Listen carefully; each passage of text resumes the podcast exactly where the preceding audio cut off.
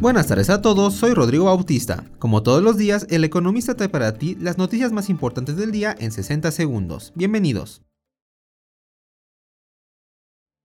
En primer plano, la inflación a los consumidores en México empezó el año acelerándose nuevamente y reportando así cinco quincenas consecutivas al alza de acuerdo con datos divulgados por el INEGI. Finanzas. El Banco de México informó que dejará sin cambio la tasa en el anuncio monetario de febrero y será hasta marzo cuando iniciará un ciclo gradual de reducción de tasa. Política y Sociedad. El Consejo de Derechos Humanos de la ONU solicitó al Estado mexicano atender los casos de agresiones a personas periodistas y defensoras de derechos humanos, entre otros temas. Suscríbete al Economista para mantenerte informado y no te pierdas tus 60 segundos de noticias. Hasta mañana.